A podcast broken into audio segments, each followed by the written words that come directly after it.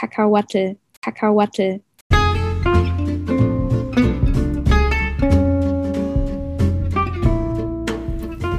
Hallo und herzlich willkommen hier bei Bibi Linga, Raum für, dem Podcast von uns, Birte und Inga. Wir möchten in unserem Podcast verschiedene Räume schaffen. Räume für Menschen und ihre Geschichten, für Intimität und Sexualität, für berufliche Interessen, für Gefühle und Gedankenspiele. Mit Gästinnen und ohne. Viel Spaß jetzt bei der kommenden Folge.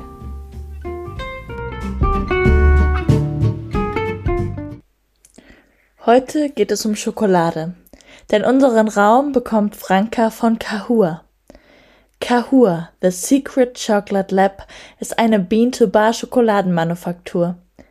Bean-to-Bar, also von der Bohne bis zum Verkauf. Dieses kleine Start-up aus Koblenz wird von Franka und Lucienne geleitet. Was dort alles hintersteckt und was es bedeutet, fair und nachhaltig zu produzieren, darüber reden wir mit Franka von Kahua. Gut, dann starten wir mal offiziell.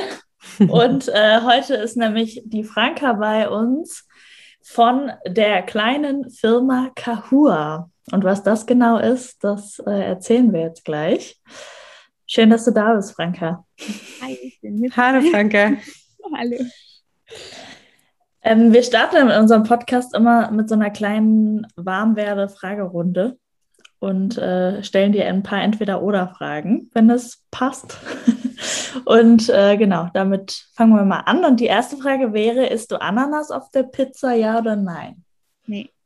Süß oder salzig? Süß, natürlich. Ähm, Bert oder Herbert? Bert. Beides nicht geil.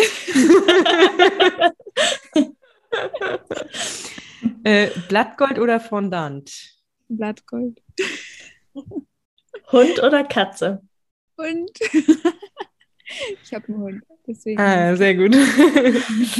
Und äh, nach Rezeptbuch oder frei, frei Schnauze kochen? Eischnauze. Auf jeden Fall. Aber bei euren Schokoladen müsst ihr schon euch ans Rezept halten. Ja, bei den Schokoladen schon, bei den meisten Gebäcken auch, aber bei den Toppings und sowas kann man sich dann wenigstens ein bisschen ausleben. Und bei den Torten geht es eigentlich mittlerweile auch ganz gut. Sehr gut, genau. Ja, wir ja, jetzt sind wir quasi schon mittendrin im Thema. Ähm, wir haben eben ja nur gesagt, Kahua. Was ist das eigentlich, Franka? Also Kahua, ähm, wir sind eine Bean-to-Bar-Schokoladenmanufaktur. Wir machen äh, Schokolade von der Kakaobohne bis zur fertigen Tafel komplett selber. 2019 waren wir in Costa Rica, haben äh, Bauern kennengelernt und besucht und mit denen gearbeitet und konnten so zu 100 Prozent sicher gehen, dass sie eben nachhaltig arbeiten, in Aufforstung mit dem Regenwald, ähm, in Mischkulturen, daher auch keine Pestizide brauchen. Äh, das sind Kleinbauern und Familien, das ist wie eine kleine Kooperative und die fermentieren und trocknen die Bohnen dann gemeinsam, bevor die Bohnen dann zu uns nach Deutschland kommen. Und in der Manufaktur brechen wir die Bohnen, wir rösten sie, äh, befreien sie von den Schalen und dann vermahlen wir sie über 72 Stunden, entweder ganz pur, dann haben wir hundertprozentige Schokolade oder eben mit nur den Zutaten, die nötig sind für die jeweiligen Sorten. Also zum Beispiel bei Zartbitterschokolade kommt noch Bio-Rohrzucker dazu, bei äh, Vollmilchschokolade eben noch ein bisschen Bio-Vollmilch, bei veganer Bio-Kokosmilch und so weiter. Aber wir versuchen eben die Schokolade so pur wie möglich zu lassen. Das heißt, wir benutzen kein Lecithin, kein Vanillin, nichts, was irgendwie den Geschmack oder die Textur verfälscht. Ähm, ja, und so produzieren wir eben komplett maßgeschneiderte, pure, natürliche Tafeln, ohne ähm, dass wir uns da an irgendwelchen Geschmacksvorgaben orientieren müssen, weil bei Bean to Bar Schokolade ist es so, dass je nachdem, woher du die Bohnen kriegst, von welchem Origin, also aus welchem Land, du eine komplett ähm, krasse aromatische Vielfalt hast. Einfach selbst die Bohnen, die wir bekommen, schmecken manchmal von Batch zu Batch, also von Produktion zu Produktion etwas anders, je nachdem, ob wir etwas höher etwas niedriger oder äh, irgendeinen anderen Schritt in der Verarbeitung mitmachen. Und wir können eben komplett mit den Prozentzahlen spielen. Wir können die Vollmilchschokolade dunkel machen, hell machen und ja, das ist alles, äh, das trägt alles dazu bei, dass wir eine komplett einzigartige Schokolade produzieren können. Ähm, genau, die sich vom Supermarktprodukt eben sehr, sehr unterscheidet. Ja, Inga und ich waren ja gestern bei euch äh, zu Besuch gewesen und ich habe, ich bin eigentlich gar nicht so eine Schokoliebhaberin. Und dann habe ich gestern einen Schluck von diesem Kakao, von dem kalten Kakao getrunken und es war so eine Explosion im Mund. Das habe ich noch nie geschmeckt. Ich fand es großartig und ähm, also das war wirklich einfach äh, so besonders und ähm, also das muss man sich einfach, äh, das muss man ausprobieren. Das war wirklich, ja, mein Mund wusste gar nicht, was auf einmal los ist. ja, das ist wirklich krass. Ich liebe das auch und das ist das Schöne. Die Kunden sagen auch ganz oft, hm, davon braucht man nicht so viel und das liegt nicht äh, irgendwie daran, dass die jetzt teurer ist oder sonst was, sondern weil der Geschmack einfach ewig auf der Zunge bleibt. Das ist, ähm, mhm. dass wenig Zucker drin ist, irgendwie diese ganzen ähm, Säurestoffe, diese ganzen Aromastoffe noch enthalten sind, die breiten sich dann auf der Zunge aus und dann hat man davon auf jeden Fall noch lange was. Ja, man fühlte sich auch gleich so glücklich irgendwie. also, was meinst du? Schokolade macht ja auch glücklich. Ja, genau, aber das ist mir vorher noch nie so aufgefallen. Also genau. An dem hohen Kakaogehalt. Also Schokolade enthält ja tatsächlich Theopromin und äh, Theopromin ist äh, der Vorbote zu Serotonin oder eben ein, ein Stoff, der den Serotoninhaushalt etwas steigert. Und äh, je nachdem, wie pur der Kakao ist, desto mehr hat man von diesem Stoff dann auch in der Schokolade. Das heißt, sie macht wirklich glücklich. Das macht wirklich glücklich. ja, das ist wirklich so. Sehr gut. Und wenn du gesagt hast, ihr seid 2019 nach Costa Rica gereist und habt da die Bauern kennengelernt, wie findet man denn Bauern, die für euch das jetzt mit dem Kakao machen oder generell ja schon wahrscheinlich die Plantagen haben? Ja, also ähm, das ist am Anfang ein bisschen schwierig. Wir waren, ähm, äh, beziehungsweise ich war vorher schon in zwei Betrieben in ähm, Brüssel und in Valencia, wo ich gearbeitet habe in kleinen Bean-to-Bar-Manufakturen. Und ähm, da hat man natürlich erstmal ein bisschen Erfahrung gesammelt und auch so ein bisschen Kontakte hergestellt. Gerade bei dem ersten, wo ich war in Brüssel bei Mike und Beckys, äh, der Björn, der hat mich wirklich komplett mit reingenommen und das ist auch ein Startup, also war zu dem Zeitpunkt ein Startup 2016 gegründet. Und ähm, ja, er hat mir extrem viel geholfen und viel gezeigt. Und äh, es war auch direkt am Anfang so eine ähm, kleine Versammlung, wie hieß das? Ich weiß es gar nicht mehr. Es war auf jeden Fall irgendwie so ein kleines Treffen von vielen Bean-to-Bar-Produzenten in Brüssel. Da gibt es ein paar mehr als in Deutschland. Und da war dann äh, auch der ein oder andere dabei, der eben selber mit Kakao handelt. Ähm, und so über diese Schritte, dann hat man mit dem gesprochen und dann mit dem, dann hat sich das ergeben und plötzlich äh, ja, hat man dann den Kontakt nach Costa Rica. Ähm, da hatten wir mit äh, einem Mann Kontakt, der eben auch für den Kakao oder für fairen Kakao in Costa Rica zuständig ist. Äh, es gibt auch dort eine Kakao, ähm, Lobby, sag ich mal, weil die großen Schokoladenproduzenten in Costa Rica Kakao selber zukaufen aus Afrika, ähm, was den Costa Ricanern natürlich ziemlich gegen den Strich geht, weil es ist ja da der Rohstoff. Das ist so, wie wenn wir Äpfel aus Portugal oder was weiß ich holen oder Spanien oder sonst wo. Das ergibt halt irgendwo nicht so viel Sinn oder aus Italien, weil wir es halt auch haben. Und das ist dort genauso. Und er setzt sich eben dafür ein, dass Kakao in höherer Qualität produziert werden kann, damit dem Land dieser Sektor nicht verloren geht.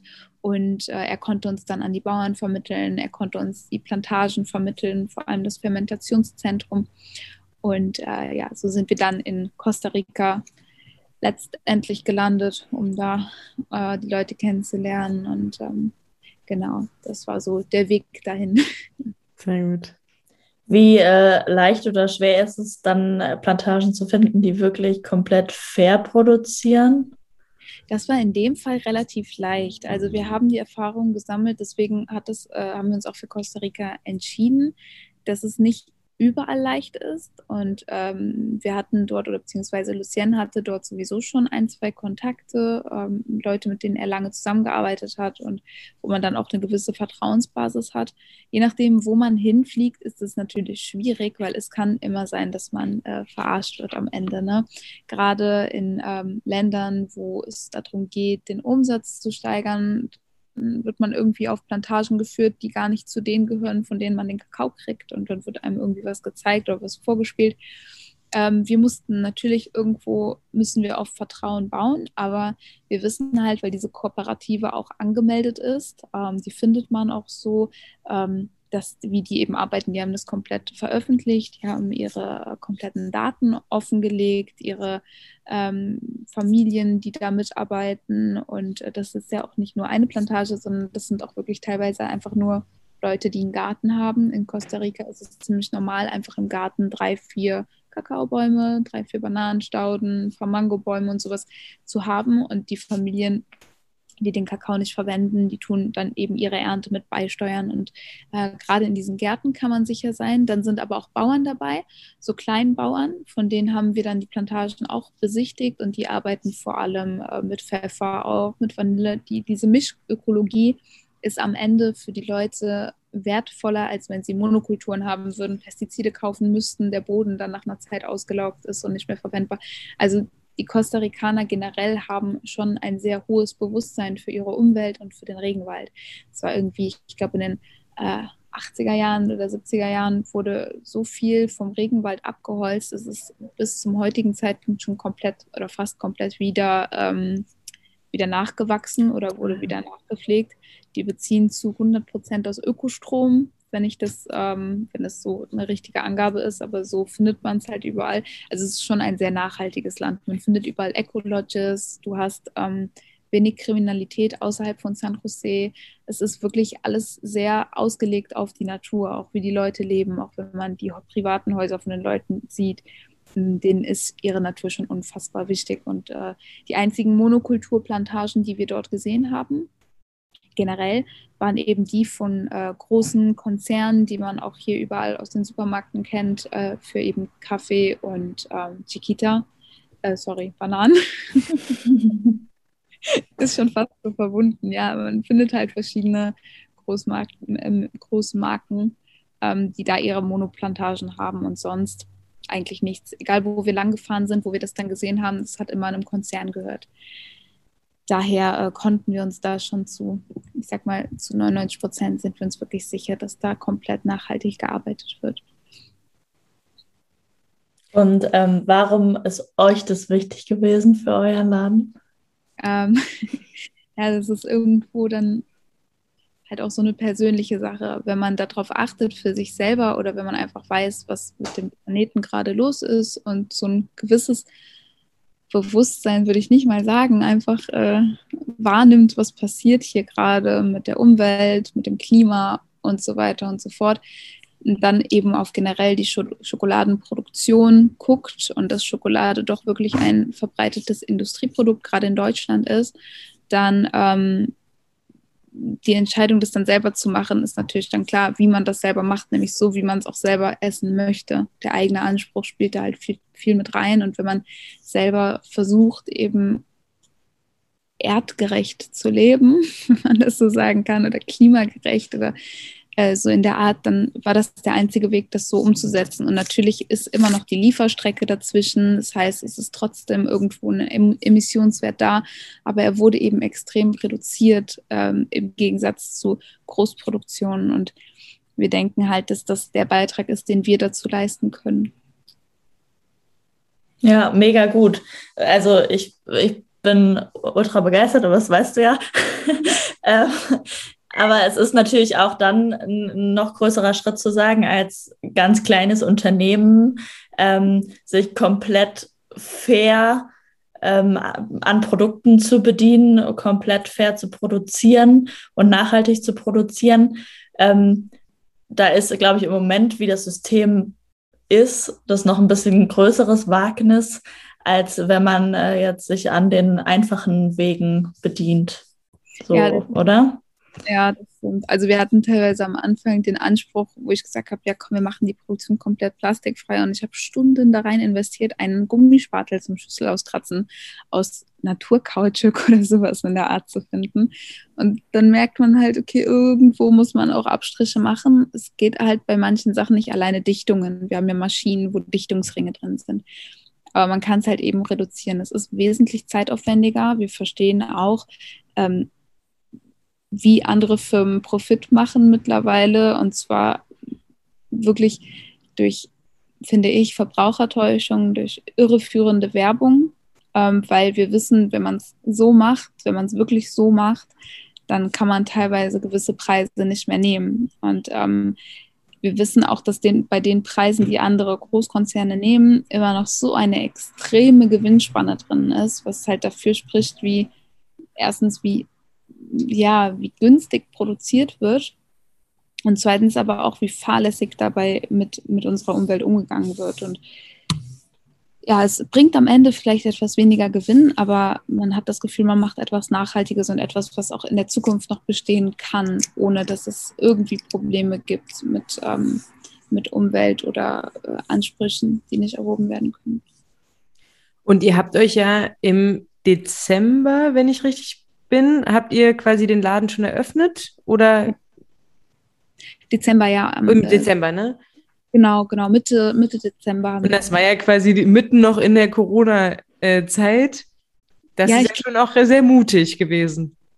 ja, wir planen das ja schon länger. Also ich glaube wirklich schon seit zwei, äh, zwei, drei Jahre vorher haben wir uns schon Gedanken gemacht darüber oder haben einfach mit dem Gedanken gespielt. Da waren ja die Praktika auch noch dazwischen, wo man das einfach so miterlebt hat. Ich glaube, wir haben eröffnet, das war ein, zwei Tage nach dem großen Lockdown. Aber wir sind eine Konditorei und äh, wir konnten Leute vor der Tür empfangen und alleine das hat uns auch wirklich gut durchgetragen. Wir haben dadurch eine hohe Social-Media-Präsenz für uns jetzt als neues Unternehmen relativ hoch zumindest ähm, schnell bekommen. Also die Leute kamen dann auch wegen den Sachen, die wir gepostet haben. Die Leute waren richtig froh, einfach mal rauszukommen während dem Lockdown und irgendwo einen Punkt zu haben, wo man hingehen kann und sich was irgendwie gönnen. Und ähm, das hat uns schon sehr geholfen und äh, es war am Anfang ein bisschen anstrengend, weil wir konnten nur draußen verkaufen. Wir durften keine Leute reinlassen und das war halt ein ewiges Gerenne und wir hatten dann da Schlangen und es war wirklich auch für uns, weil wir uns erstmal einspielen mussten, äh, schwierig. Aber es hat, ähm, hat uns unheimlich viel gegeben und es war jetzt nicht irgendwie, also wir wissen ja nicht, wie es anders gewesen wäre. Es war schon okay, auf jeden Fall.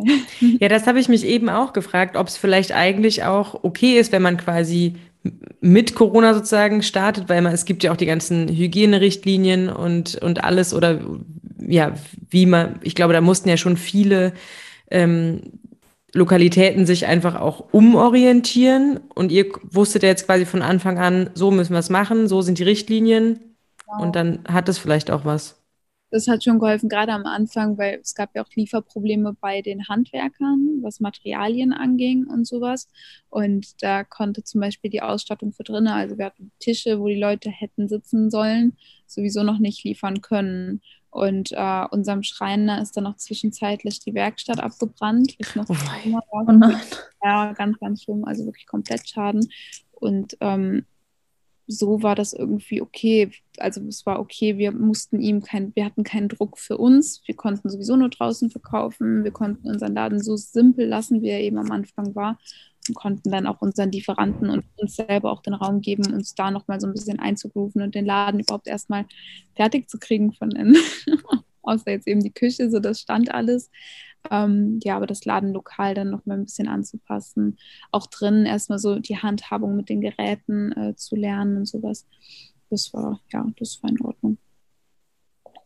Und du hast eben schon mal erzählt von äh, Valencia und, ähm, nee, von Brüssel, ne? Brüssel, Brüssel, genau. Brüssel, genau. Und du hast, ich hatte nur gelesen, dass du eben auch noch in Valencia und auch in London äh, mhm. ein Praktikum gemacht hast. Wie, wie seid ihr denn dann auf Koblenz gekommen? also das war ja, ich sag mal so, das erste Praktikum, das war ja äh, ein Erasmus-Stipendium und man kann entweder einen Betrieb nehmen, den man ähm, vorgeschlagen kriegt, die da teilnehmen. Das war zum Beispiel Harrods, das letzte, wo ich dabei war. Es war zwar eine Erfahrung, aber es war halt so Patisserie und das ist auch, ich finde das zwar spannend, aber das ist schon, also ich mag es lieber, wenn es natürlich und pur ist und da ist nicht mehr so viel natürlich. Und das hat mir einfach nur noch mal so eine Bestätigung gegeben. Und die beiden davor, das waren tatsächlich die einzigen, die mich haben ein Praktikum machen lassen. Ich habe mich bei relativ vielen beworben, äh, überall um Deutschland herum, Bean-to-Bar-Betriebe. Die meisten haben sich nicht gemeldet oder halt Nein gesagt, weil ganz viele wollen keine Praktikanten nehmen. Und ja, die, das waren eben die zwei, die mich genommen haben. So bin ich da gelandet wir hatten auch mal überlegt, also wir wären sowieso in Deutschland geblieben, das sowieso. Mhm.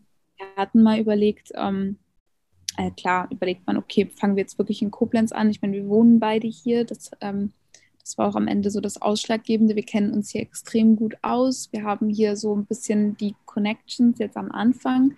Wir kennen Leute, ähm, wir kennen, ähm, wir wissen, wo viel los ist, wo wenig los ist. Wir wissen, wo wir am besten Werbung machen können und mit wem wir gut zusammenarbeiten können. Und das ist einfach sehr, sehr gut, so ein kleines Netzwerk ha zu haben am Anfang wenn wir jetzt irgendwo hingegangen wären, selbst wenn es jetzt nur Bonn oder Köln gewesen wäre, dann hätten wir da einfach niemanden gekannt. Vielleicht irgendwie eine Person, die da hingezogen ist von früher und das wäre es gewesen. Und äh, das gibt einem nochmal eine ganz andere Basis, wenn man weiß, wo man ist und wo sich das dann hinentwickelt, ist ja nochmal eine andere Sache, aber so kann man eine gute ähm, Basis schaffen wenn man einfach da bleibt, wo man sich gut auskennt. Und ähm, die Nachfrage, also ich muss sagen, ich hatte am Anfang auch so ein bisschen Zweifel, weil wir sind ja eine Beamtenstadt hier.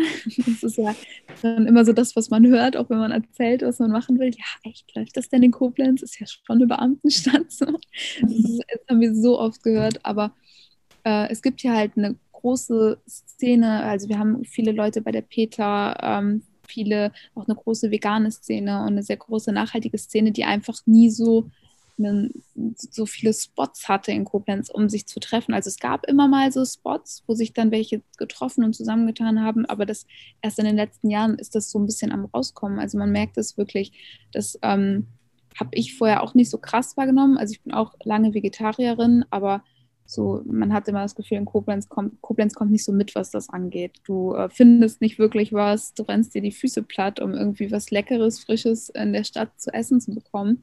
Ähm, und das hat sich wirklich extrem geändert. Und äh, durch den Laden habe ich auch noch mal ganz viele Leute kennengelernt und so richtig wahrgenommen, wie viele, wie viele Leute es in Koblenz gibt, die diese Nachfrage eben ähm, haben und die das äh, brauchen und wollen und sich darüber freuen, dass sowas aufmacht. Das bekommt man halt vorher nicht so mit, weil es einfach nicht so viel gibt. Und dann denkt man, ja, dann ist ja wohl die Nachfrage auch nicht da. Aber doch, das ist, das ist wirklich echt ganz cool. Und die Szene hält auch hier wirklich gut zusammen. Irgendwie kennt sich am Ende dann doch jeder. Das ist ähm, total lustig und vielleicht auch, weil Koblenz nicht so groß ist, aber auch das, denke ich, gibt einem ganz guten, ganz guten Halt für den Anfang, einfach zu wissen. So die Leute sind da, die das zu schätzen wissen.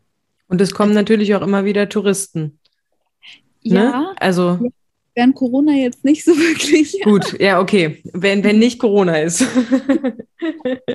Touristengeschäft, das bin ich mal gespannt. Wir sind ja auch jetzt nicht so in der Lage, wo die unbedingt durchlaufen. Die laufen immer links und rechts an den Straßen vorbei. Wir sind ja ein bisschen versteckt. Ähm, wir haben aber auch schon gemerkt, dass sich ein paar Leute zu uns verirrt haben. Das ist dann immer ganz interessant. Und wir nehmen bei so Touren teil. Das ist schon cool, jetzt wo es langsam wieder losgeht. Die Schiffe halten ja jetzt alle wieder oder legen wieder bei uns an.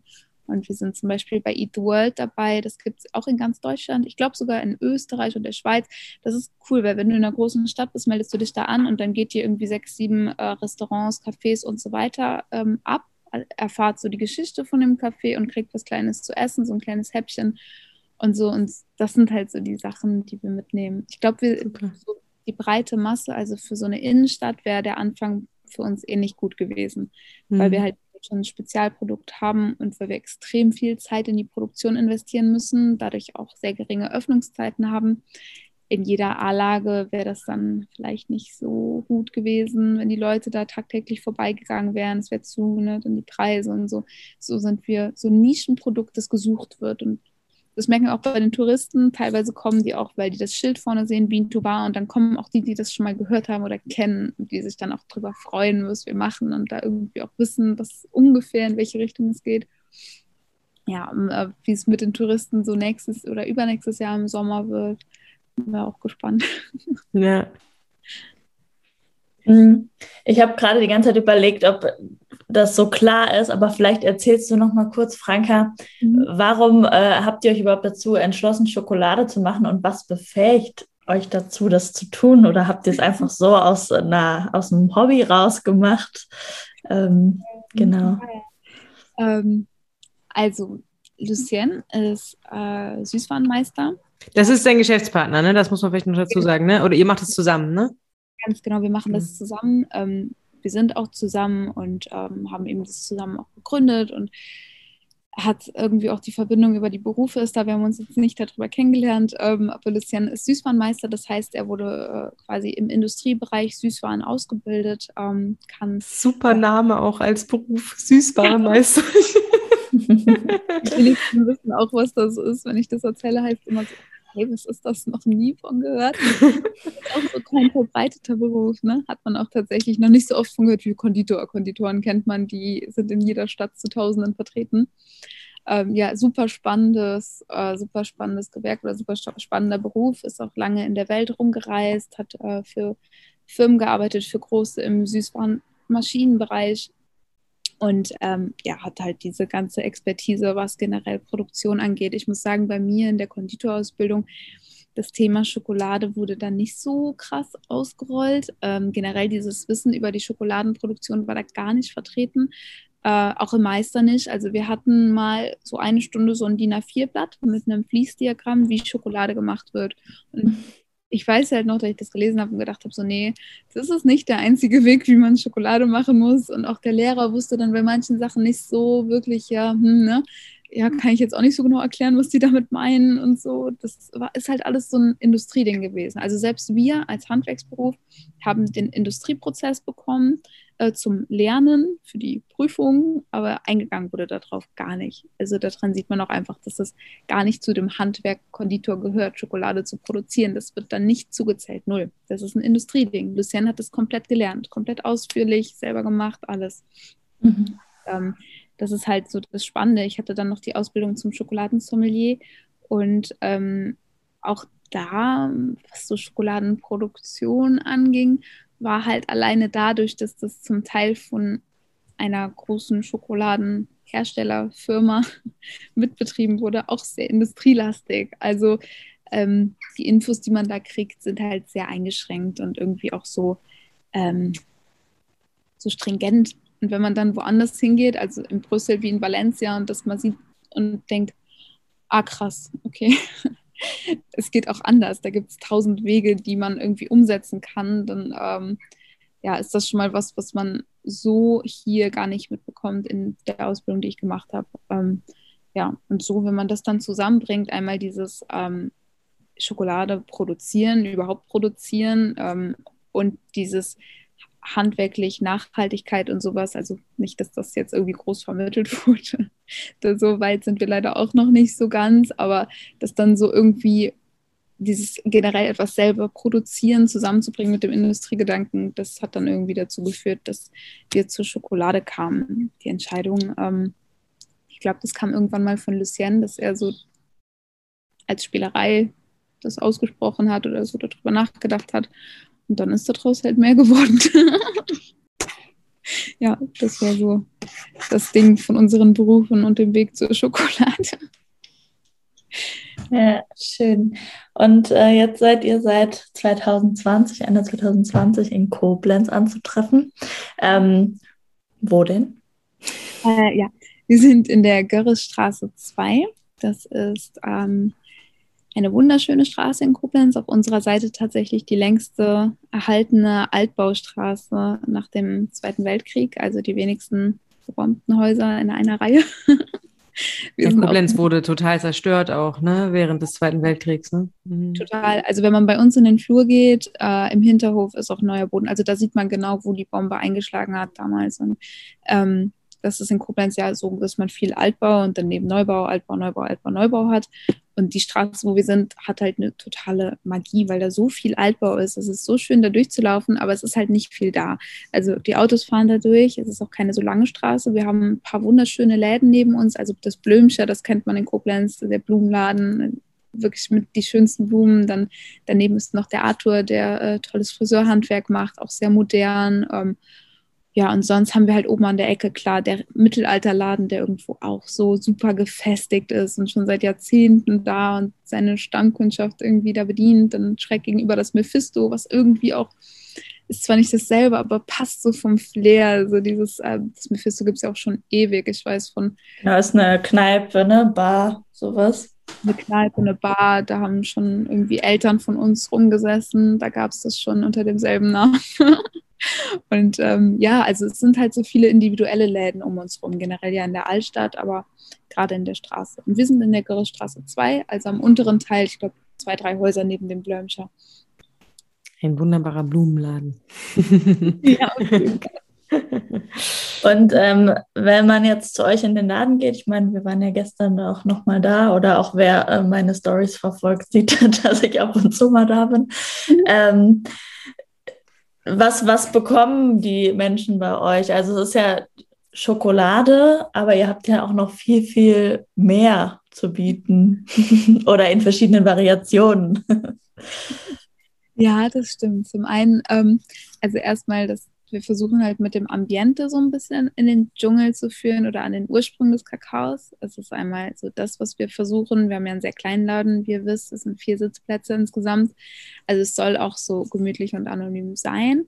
Und äh, dann kann man auch draußen sitzen. Aber wenn du reinkommst, ist es erstmal dunkelgrün und soll wirklich so an Dschungel erinnern. Wir haben ein paar Pflanzen, es ist nicht zu voll, aber es soll halt einfach so diesen Eindruck geben. Und wenn du durch die Fenster guckst, in die Produktion und in den Raum, wo wir den Kaffee machen oder in die Durchreiche, dann hast du so ein total knalliges Nude, rosa Pastell, was so ein bisschen an diese krass bunten Kakaofrüchte oder generell diese wunderschönen Gewächse, die im Dschungel zwischen dem dunklen Schwarz-Grün durchscheinen, erinnern soll ähm, dann kriegst du bei uns eben äh, heiße Schokoladen. Also du kannst dich auch hinsetzen, kannst was trinken. Ähm, wir haben heiße Schokoladen aus unseren geraspelten Schokoladen, also komplettes Sortiment. Ähm, wir bieten im Moment zum Beispiel die hundertprozentige an. Das ist auch eine zuckerfreie Schokolade, wo man direkt erstmal denkt, uh, die ist bestimmt so total bitter. Wer schon mal so eine 99-prozentige oder 100-prozentige gegessen hat, der weiß, das ist total adstringierend oft auf der Zunge oder so ein bisschen trocken.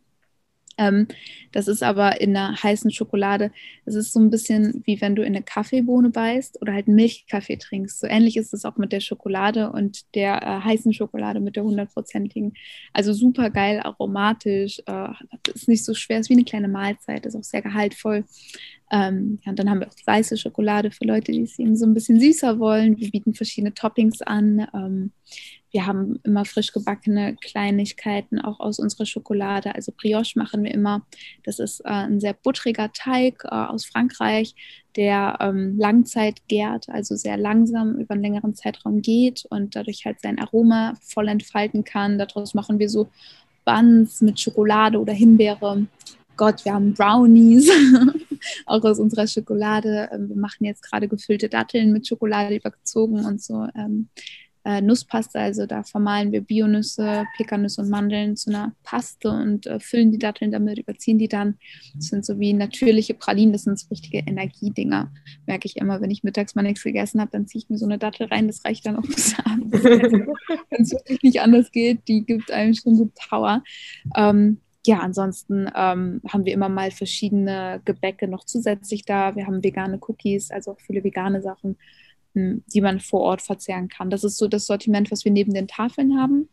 Und die Tafeln, äh, am Anfang hatten wir hundertprozentige äh, dunkle Vollmilchschokolade und Zartbitter. Das waren so die drei Sorten, mit denen wir gestartet haben die ähm, wir damals, weil wir echt nur zu zweit waren, schon Probleme hatten, die dann immer da zu haben, weil wir irgendwie froh waren. Wir hatten ja alles selbst gemacht. Wir haben das produziert, wir haben die Verpackungen auf Bögen bekommen, mussten die Klebstreifen aufbringen, mussten die falten, mussten die äh, vorkleben, dann die äh, Tafeln in Pergamin verpacken, rein, das zu kleben, alles neben der Produktion und generell dem ganzen anderen Verwaltungsaufwand, den so ein Laden mit sich bringt. Und da hatten wir echt zu kämpfen, überhaupt diese drei Sorten aufzufüllen. Jetzt haben wir eine mega gute Mitarbeiterin gefunden. Wir sind so glücklich. Wir haben ähm, jetzt eine fest eingestellte Kraft in der Produktion. Und ähm, jetzt langsam geht es halt wirklich gut voran. Wir haben mittlerweile einige Sorten. Wir fangen jetzt nämlich, also klar, diese prozentualen ähm, sind so geblieben bis jetzt, wie sie sind. Äh, wir haben jetzt aber auch welche mit verschiedenen Toppings. Wir haben vegane weiße Schokolade, weiße Schokolade, vegane Milchschokolade und äh, eben so ein bisschen Spielereien, also die vegane mit Erdbeeren und so weiter. Da sind wir uns gerade so ein bisschen am ähm, weiterentwickeln. Und dann möchten wir auch generell mit den Prozentzahlen noch so ein bisschen spielen.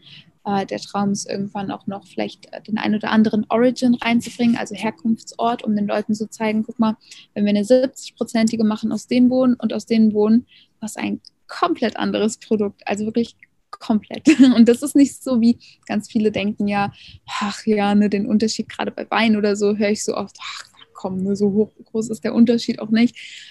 Aber ich kann wirklich auch aus eigener Erfahrung sagen, ich finde ihn bei Schokolade noch wesentlich extremer als bei Wein, ähm, obwohl der da auch schon wirklich extrem ist, wenn man mal drauf achtet und so nebeneinander verkostet. Bei Schokolade ist es wirklich, du merkst es auch, wenn du die andere jetzt nicht dazu isst, wenn du irgendwie die Schokolade kennst. Du hast ja hier schon einen Unterschied zum Industrieprodukt, da hast du dann nochmal was Neues. Da wollen wir aber eben dieses Konzept von die Bauern wirklich persönlich kennen, fortführen. Und dafür müssen wir, also wir haben wirklich jetzt einige Kontakte auf Reserve, auf die wir uns schon richtig freuen, mit denen wir auch schon viel gesprochen haben. Aber durch Corona war es uns auch nicht ähm, möglich, dahin zu reisen, auch dadurch, dass wir den Laden gerade erst angefangen haben. Wir brauchen noch ein bisschen Zeit, bis wir das irgendwie mal machen können wieder. Und das ist dann das, worauf wir weiter aufbauen. Also mehr Schokoladen, mehr Sorten, mehr Vielfalt ohne irgendwie den äh, Konsumenten damit zu überfordern, sondern halt auch äh, so, wie wir es mit Costa Rica im Moment machen. Also mir fließt auf jeden Fall schon das Wasser im Mund zusammen, wenn du so erzählst.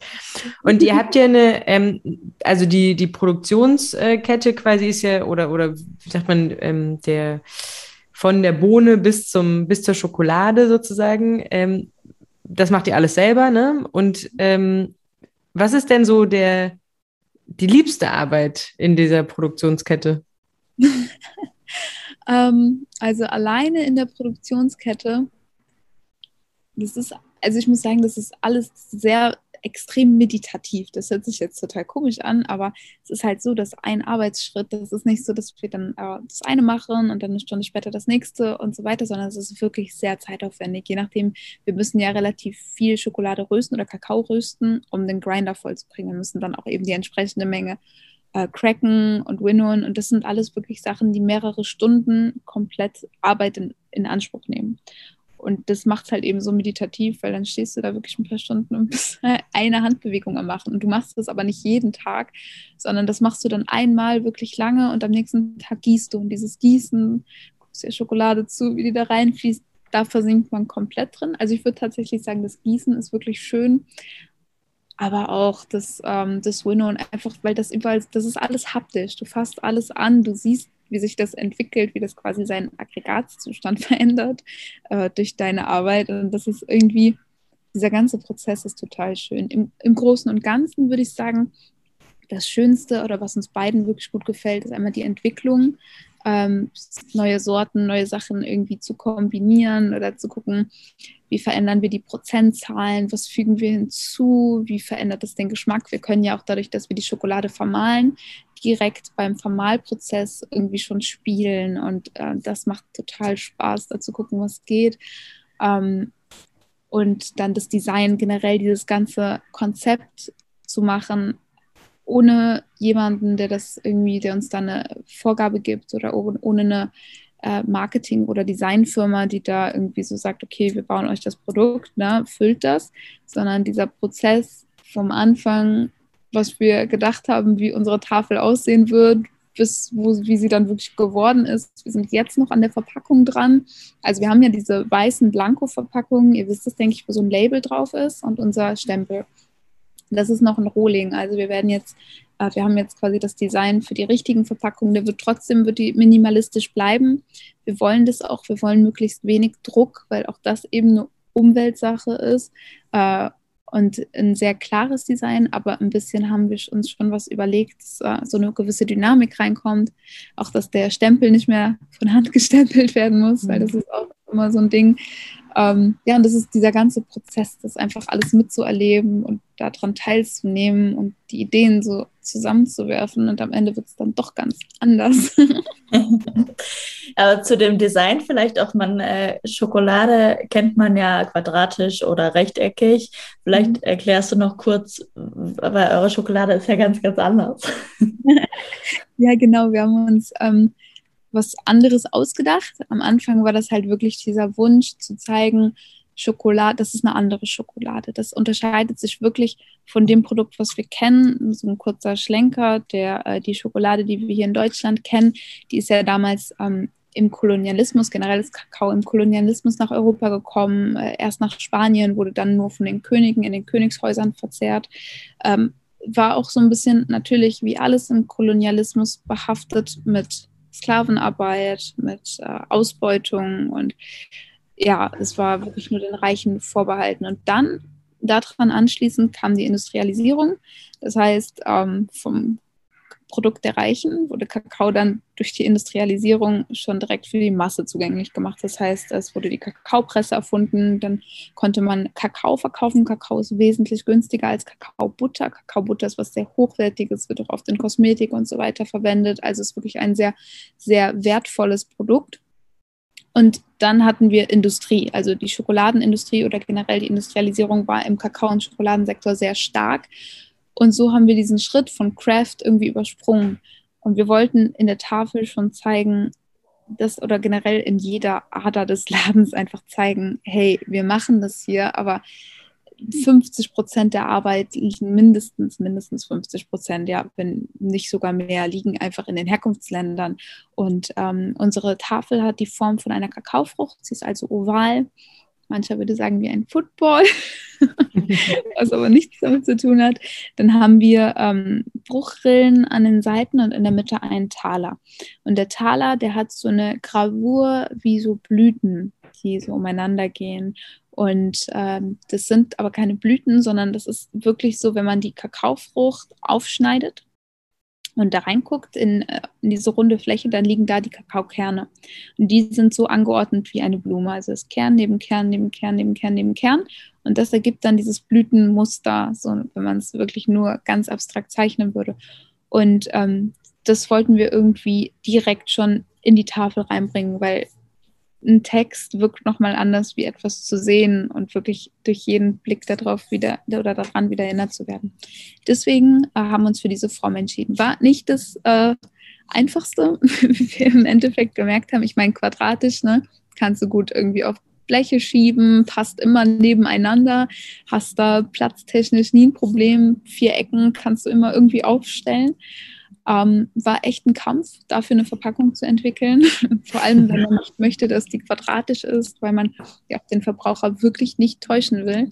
Auch mit dem im Hinterkopf, dass man manchmal so eine große, teure Schokoladenverpackung aufmacht, die so sehr flach und lang ist und dann findet man da drin so ein 4x4 Zentimeter Quadrat. So, das, ich meine, das hat alles seine Rechtfertigung, aber wir wollten nicht, dass das passiert, dass der Verbraucher was anderes erwartet, als er bekommt. Und das hat äh, uns sehr viel Arbeit gekostet.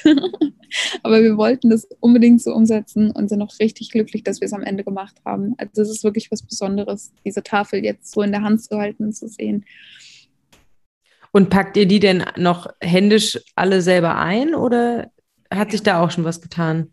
Also wir packen die Tafeln selber ein. Es hat sich ähm, in dem Sinne was getan, dass wir die äh, Verpackungen, die sind ja gestanzt auf den Bögen, wie ich eben gemeint hatte, ähm, die werden jetzt an die Rhein-Mosel-Werkstatt für behinderte Menschen geliefert und die Werkstattsmitarbeiter, die falten die Verpackungen und kleben die quasi. Also die kleben die bis zu der Öffnung, wo wir die Tafel reinschieben können. Ähm, das sind mega coole Mitarbeiter, die machen das extrem gut und genau. Das ist unfassbar und ähm, es sind alles total coole Leute. Macht total Spaß, mit denen zusammenzuarbeiten. Jedes Mal, wenn wir Verpackungen abholen, ist immer Highlight des Tages. Meistens verbringt man da dann auch ein, zwei Stunden mit den Leuten, es einfach so schön ist, darüber irgendwie zu sprechen oder das so mitzuerleben. Und ähm, das andere ist, wir hatten vorher einen Pergaminbeutel, der war einfach eine, ähm, eine Produktionsware, die man so kaufen konnte, die Lagerware war. Äh, der ist mittlerweile auch gut angepasst. Natürlich wird das nicht reingeschoben, aber wir haben jetzt einen eigenen ähm, Pergaminbeutel. Da schieben wir die Tafeln händisch rein. Dann wird der zugemacht, die Ecken werden umgeklebt, äh, umgeklappt und dann wird das in die vorgeklebte Umverpackung geschoben. Das machen wir aber alles in der Manufaktur.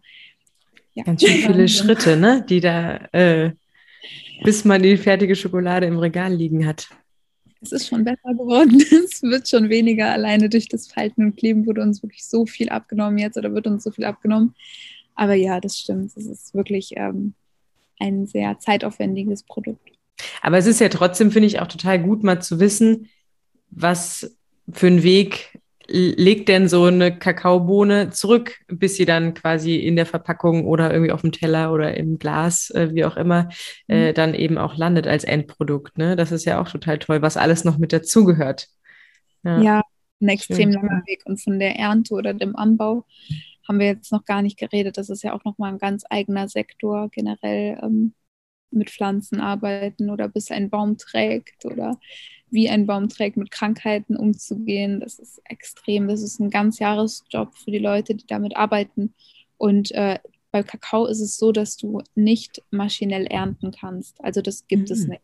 Das heißt, ähm, es müssen Menschen dahinter stehen. Deswegen ist Kinderarbeit ja so ein großes Problem in Westafrika, weil einfach keine Maschinen eingesetzt werden können. Die Leute müssen durch die Reihen gehen, müssen die Früchte händisch pflücken, mit äh, Sensen abschlagen, müssen die selber aufschlagen, ohne dass die Kerne oder das Fruchtfleisch beschädigt wird und selber ausleeren. Also es ist auch schon im Anbauland eine komplette Handarbeit, egal mhm. ob Industrie oder nicht.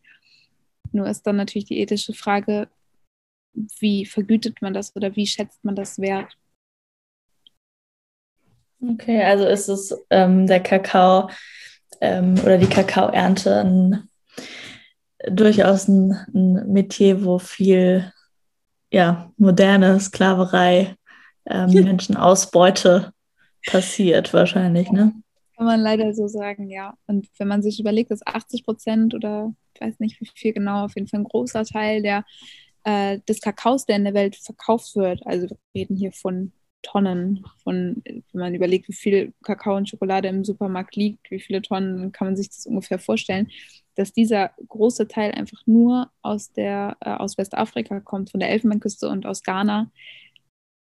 Dann kann man sich vorstellen, wie da gearbeitet werden muss, einfach um das zu bedienen. Und das geschieht dann auch nicht wirklich sehr selbstbestimmt durch Bauern und da kannst du auch nicht viel machen mit, ich bezahle den Bauern mehr oder sonst was, weil das auch irgendwo nochmal anders reguliert wird als ähm, in anderen Ländern. Deswegen ist das ein großes Problem, ja.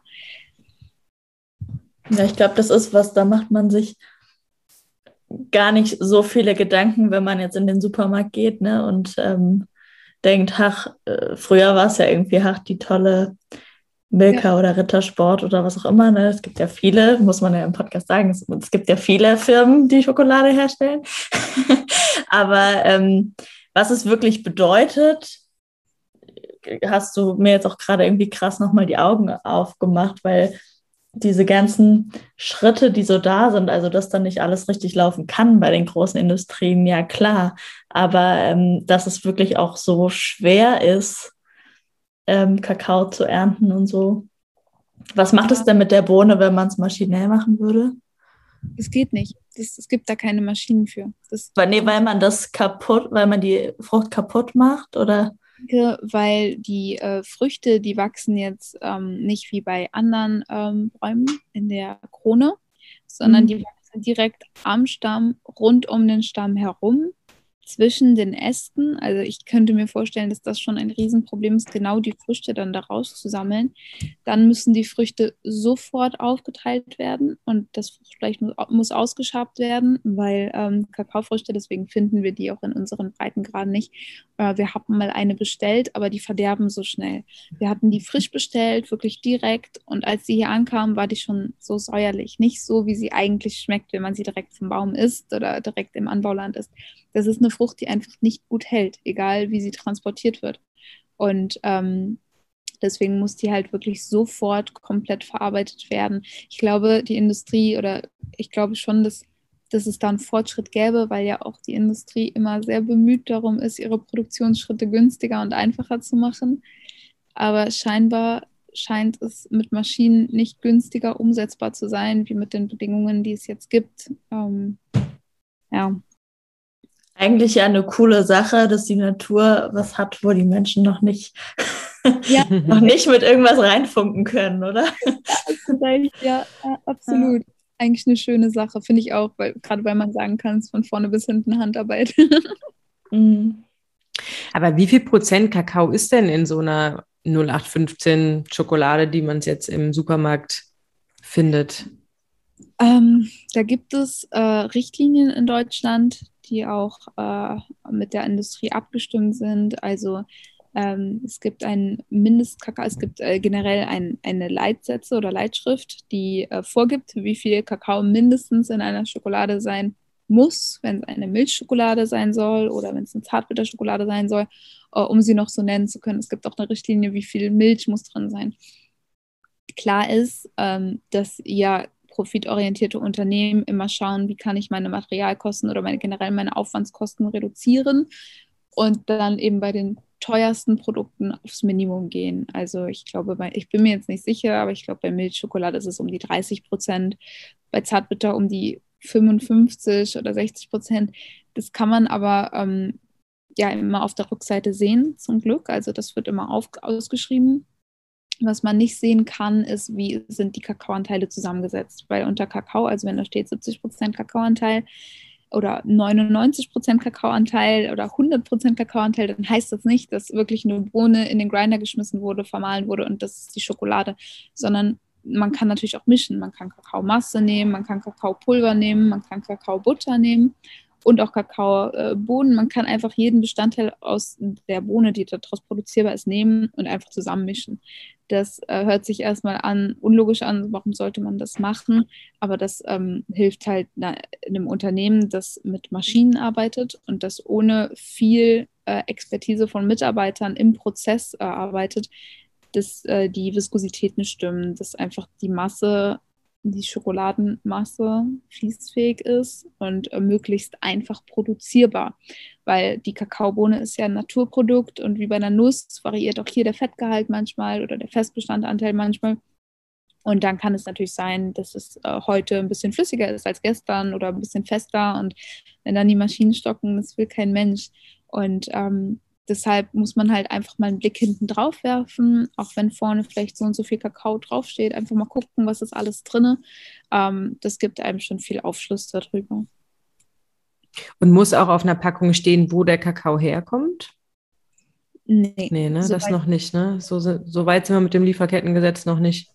Nee. Ja. Ich glaube, das dauert auch noch. Einfach, mhm äh, es gibt ja auch mittlerweile Firmen, die damit werben, dass sie wohnen aus Afrika kommen oder irgendwo, auch wenn es woanders ist. Ähm, ich glaube, sobald Tonnen produziert werden, muss man sich immer noch mal überlegen, okay, wie nachhaltig kann das sein und sich wirklich genauer angucken, wie arbeitet die Firma. Weil mit einer hübschen Werbung, äh, einem hübschen Siegel und einer hübschen Verpackung ist da schon sehr viel psychologisch getan beim Endverbraucher, dass er denkt, okay, das ist jetzt ein gutes Produkt. Ich bin vor ein paar Tagen noch an einem großen Werbeplakat vorbeigefahren von, von einer großen äh, Supermarktkette, die damit geworben hat, ähm, dass ihre Schokolade jetzt fair ist. Und man denkt sich dann halt so, als jemand, der wirklich extrem viel Arbeit da reinsteckt, dass es wirklich fair ist, schon, warum ist sowas erlaubt? Warum darf man sowas sagen? Ähm, ja, aber gut, wer weiß, vielleicht ändert sich das ja auch irgendwann. Hoffen wir es. Ja. ja. Auf jeden Fall, man ähm, merkt so, wie voller Liebe und Begeisterung du über, ähm, ja, über die, jedes einzelne Detail irgendwie auch ja Bescheid weißt. Das ist total äh, schön und man merkt einfach, dass das so nachhaltig und so ein ähm, Produkt voller Liebe ist. Dass es sich auf jeden Fall lohnt, euch zu besuchen. Ja, ja absolut. und euch zu unterstützen. Was du ja wirklich schon viel tust und da sind wir wirklich dankbar drum. Also wir haben jetzt echt schon ein paar Leute, die wirklich regelmäßig kommen und das auch einfach so, so wie so ein kleines Dankeschön an einen, wo man merkt, ja, okay, es ist nicht ganz falsch, was man macht, weil doch manche Leute, die darauf vielleicht nicht so Wert legen, dann sagen, ach, na, damit kann man doch nicht ne, überleben oder generell ein Unternehmen führen und gerade die Leute, die dann sagen, ey, das ist geil, das ist richtig gut und wir kommen regelmäßig und gönnen uns das, gerade die geben einem dann dieses Gefühl, okay, das machen wir weiter, das lohnt sich und das macht Spaß. Nee, ich finde auch, es ist einfach ein total schönes Geschenk, als ihr da, ihr hattet ja quasi kurz vor Weihnachten, habt ihr eröffnet und ich habe ähm, sofort, ich glaube, zu jedem Weihnachtsgeschenk habe ich eine Tafel Schokolade noch dazu geschenkt, weil ich immer so das Gefühl hatte, oder auch nur diese Tafel ähm, ist einfach so, das ist viel mehr als eine Schokolade, sondern man schenkt was, wo man weiß, das ist gut, das ist fair, das ist was Besonderes. Ähm, und nur diese Tafel ist so ein schönes Geschenk, finde ich. Ähm, sie sieht schön aus und würde ja. jedem empfehlen. Und für die Leute, die jetzt bei uns, also die bei uns drumherum wohnen, weil wir merken natürlich auch, es ist nicht so nachhaltig, wenn wir einen Stammkunden haben, der jede Woche ein, zwei Tafeln kauft, wirklich immer dieselben für seine wöchentliche Ration sozusagen, ähm, wenn der dann immer das ganze Paket mitkauft und wir bieten jetzt nach und nach auch die Tafeln unverpackt an, also nur im Pergaminbeutel, in dem Sinne unverpackt, dass wirklich nur die ein, eine kleine Verpackung drum ist. Und Pergamin ist ja zum Glück relativ umweltfreundlich. Und ähm, dann so sparen wir uns jetzt langsam auch die Verpackungs, den Verpackungsaufwand, wenn, sie, wenn jemand das nicht verschenken möchte, weil ich finde auch, die Verpackung ist an sich schon, es macht so Spaß, das aufzureißen und in der Hand zu halten und ähm, braucht man aber nicht jeden Tag, gerade für sich selber. Aber freut mich total, dass es euch wirklich so gefällt. Das ist total schön zu hören. Total. War denn Selbstständigkeit schon immer ein Thema für dich? Ja. Oder, oder für euch auch? Ja. Ja, ich, also für Lucien bin ich mir ziemlich sicher, ähm, dass äh, das schon, er hat ja sehr lange angestellt gearbeitet. Ähm, und bei mir ist es so, ich habe nicht so lange angestellt gearbeitet. Also klar, ich habe neben dem Abitur gejobbt für ähm, kleine Läden in Koblenz und in der Gastronomie auch. Und äh, danach ging ich in die Ausbildung in Maria Lach. Und da wurde mir aber relativ schnell klar, ähm, dass ich nicht, also dass ich nicht für Leute arbeiten kann, deren äh, gerade im Nahrungsmittelbereich, deren Ansprüche ich nicht vertrete. Also ich kann wirklich keine Wiesenhof-Eierpackung guten Gewissens irgendwo reinmachen, wenn ich mir selber schon sage, boah, also essen würde ich das jetzt nicht mehr, weil ich das so eklig finde, weil ich auch damals wegen den Wiesenhof-Skandalen irgendwie Vegetarierin geworden bin und mich das nachhaltig geprägt hat. Und wenn man dann sieht, wie in der Gastronomie mit Lebensmitteln umgegangen wird und dass es eigentlich auch ein Wegwerfprodukt ist. Ich meine, wir produzieren wirklich keinen Müll. Wir gucken, dass wir nur Sachen ins Sortiment mit reinnehmen, die sich gut verkaufen, die sich vielleicht auch ein, zwei Tage halten, also nichts mit Sahne oder sonstiges und ähm, die wir immer frisch produzieren können. Das, wir haben keinen Müll. Die Kakaoschalen verwenden wir langsam weiter für Tee und sowas. Und das hat mich auch eben dazu gebracht, dieser Einblick in die Gastronomie in Deutschland. Und das ist halt leider in vielen Läden so, einen Platz zu bekommen, irgendwo, wo es nicht so ist, wo dein Chef genau die gleichen Ansprüche hat wie du, irgendwie Eier von nebenan, ähm, komplett biologische Milch, wo nicht nur das Siegel drauf ist, sondern die wirklich irgendwie so nachhaltig, wie es eben geht, hergestellt wurde. Das findet man kaum. Und ähm, wenn du dann anfängst, dich selber zu verwirklichen, dann wirst du auch schon sehr argwöhnisch betrachtet. Und es ist dann auch eher so, ach, lass die Öko mal machen, in dem Gewerbe halt leider. Ne? Und dadurch war das eigentlich ja schon relativ schnell klar. Auch was so Hotel ist ja der Anspruch von vielen Konditoren, auch Sternegastronomie, was ich auch toll finde. Ich finde das, ich liebe Essen, wenn es gut gemacht ist und sowas, aber es ist halt am Ende doch nicht alles Gold, was glänzt, wie man sieht. Und ja, mhm. ich denke, bei Lucienne ist es ähnlich. Also ich kann jetzt nicht für ihn sprechen, aber alleine, dass wir diesen Schritt gegangen sind, spricht ja schon zu 100 Prozent dafür und äh, wir sind auch echt glücklich drum. Super. Liebe Franka, danke für diesen Einblick in euren Kahua-Alltag. danke euch für ähm, Vielleicht äh, magst du noch kurz einmal für unsere HörerInnen sagen, wo man ähm, euch auch online findet. Mhm. Also wenn man googelt, Kahua Koblenz kommen wir relativ weit oben. Unser Online-Shop ist ab November äh, online. das heißt Ende November ähm, unter www.kahua.de.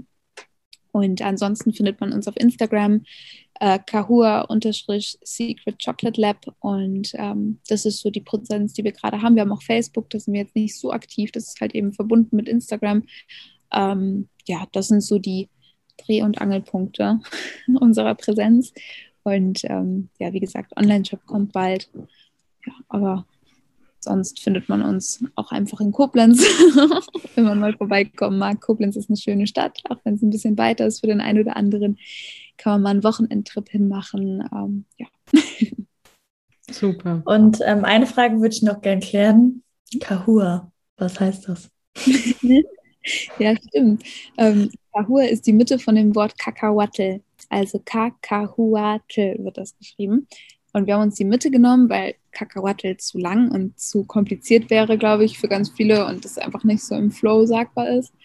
Ähm, und das bedeutet ähm, sowas wie Kakaogetränk, Kakaobohnen. Das ist so ein überliefertes Wort von den Azteken und Maya, ähm, das sie damals für Kakao verwendet haben, weil äh, damals wurde Kakao schon als ähm, ganz besonderes äh, Geschenk der Natur angesehen. Das heißt ja auch Theobroma Kakao, also ähm, Speise der Götter. Äh, und das bedeutet schon sehr, sehr viel. Und die Maya und Azteken haben Kakao zu Zeremonien getrunken, weil äh, ihm eine stärkende und aphrodisierende Wirkung nachgesagt wurde, ähm, was er ja auch hat. Deswegen bin ich so ein Fan von der hundertprozentigen. Äh, auch die haben damals die Kakaobohnen geröstet und auf Steinen zermahlen und dann ähm, schäumend aufgegossen mit Wasser dann eben und Honig oder Pfeffer, was eben gerade so da war im Umland. Und äh, dann wurde der Kakao zu hohen Zeremonien und als was ganz Besonderes getrunken. Und deswegen haben wir uns für Kahua entschieden. Total schön. Also es kommt auch immer wieder auch mit, mit den geschichtlichen Sachen heraus, dass es einfach was sehr Besonderes ist. Also wer sich wie ein König oder eine Königin fühlen möchte, sollte unbedingt bei Kahua in Koblenz vorbeischauen. Genau, alle sind Götter und Göttinnen. Absolut. Ja. Gut. Wir danken dir. Vielen Dank euch. Bis bald. und was gelernt? Also ich muss sagen, ich habe heute richtig viel gelernt. Vielen, vielen Dank nochmal, Franka, dafür.